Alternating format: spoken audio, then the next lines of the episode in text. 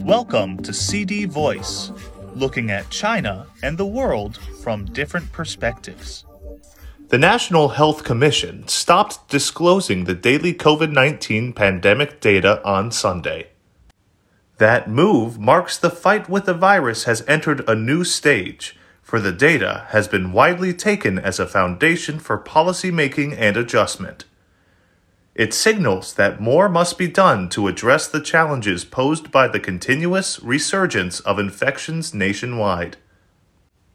That the public health system in Beijing, which has the most medical care resources in the country, has been under great strain because of the sharp rise of severe cases caused by the virus, should serve to make the dire situations elsewhere in the country imaginable particularly the rural areas where the gap between people's demands and the supplies of medical resources is much bigger.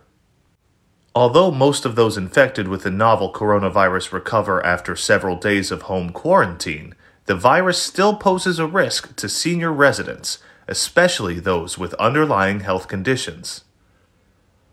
China has about 270 million people aged 60 and above and 36 million aged 80 and above, more than the total of all developed economies combined.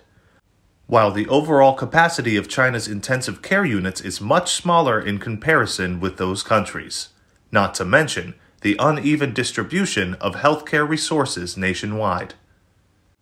That's why the COVID 19 Prevention and Control Task Force of the State Council, China's cabinet, recently urged all local governments to prioritize treatment for the aged population and all major hospitals to serve as the key defense line for saving lives.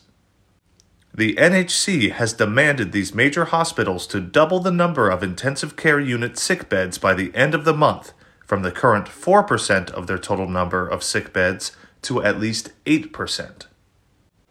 Meanwhile, local governments now need to divert their focus and inputs from nucleic acid testing and building collective quarantine stations to increasing the production and supplies of anti fever and anti inflammatory medicines to meet the surging demand. Local authorities should also pay attention to the scientific advice and keep the public informed of the pandemic situation.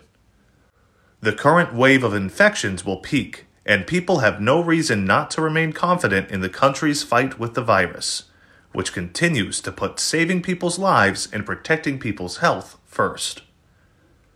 Following the basic protocol of good hygiene habits, isolating at home, if one does become infected, and doing one's job well are all important contributions that individuals can make to ensure the country passes this test as quickly as possible. I am Ryan Usher. That's all for today. For more news and analysis, buy the paper. Until next time.